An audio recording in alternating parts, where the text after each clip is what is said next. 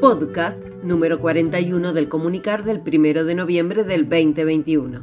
Comenzamos. Noticia de interés laboral. ¿Sabes qué son las asignaciones familiares y qué debes presentar para cobrarlas? Las asignaciones familiares son prestaciones en dinero de carácter no remunerativo cuyo pago se encuentra sujeto al cumplimiento de determinadas condiciones que se encuentran reguladas por la Ley 24714 y sus modificatorias.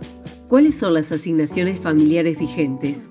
El Departamento de Sueldos te recuerda esta información para que la tengas en cuenta. Asignación por hijo consiste en el pago de una suma mensual por cada hijo menor a 18 años que se encuentra a cargo del trabajador o trabajadora. Asignación por hijo o hija con discapacidad. Se trata del pago de una suma mensual que se abona al trabajador o trabajadora por cada hijo o hija que se encuentre a su cargo, sin límite de edad, a partir del mes en que se acredite tal condición. Asignación por matrimonio se trata del pago de una suma de dinero, la cual se abonará por única vez con presentación de certificación que acredite el acto de matrimonio.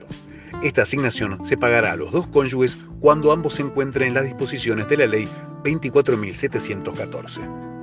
Asignación por prenatal consiste en el pago de una suma equivalente a la asignación por hijo o hija que se abona desde el momento de la concepción hasta el nacimiento.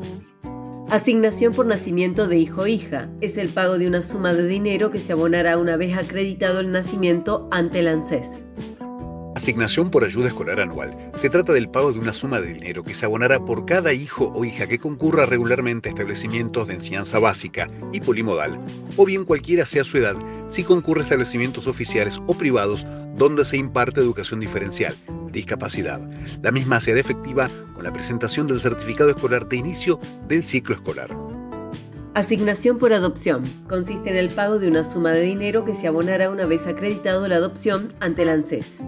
Para más información puedes comunicarte al Departamento de Sueldos al teléfono 4400-120 o al interno 156. Noticia interna municipal. Recuerdan vía de comunicación para pedidos al área de seguridad e higiene. Mauricio Ibaldi, a cargo del sector, nos comenta sobre este procedimiento. Implementamos un formulario online para poder gestionar las solicitudes dirigidas a nuestra área. Es de suma importancia que registren con precisión el lugar a donde hay que acudir y en caso de que necesiten adjunten un registro fotográfico.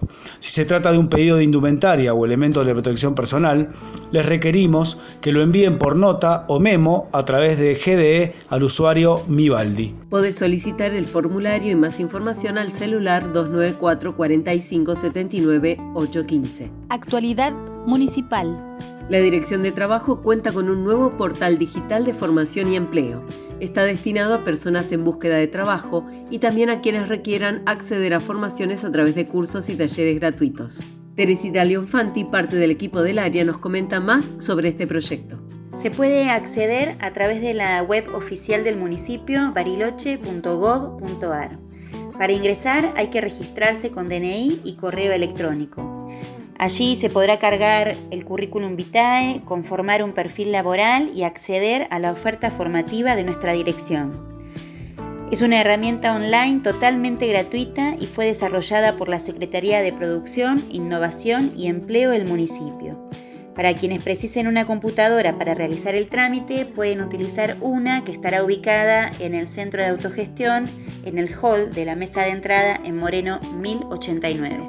Esto fue una realización del Departamento de Comunicación Interna de la Dirección de Recursos Humanos del municipio de Bariloche. Hasta la próxima.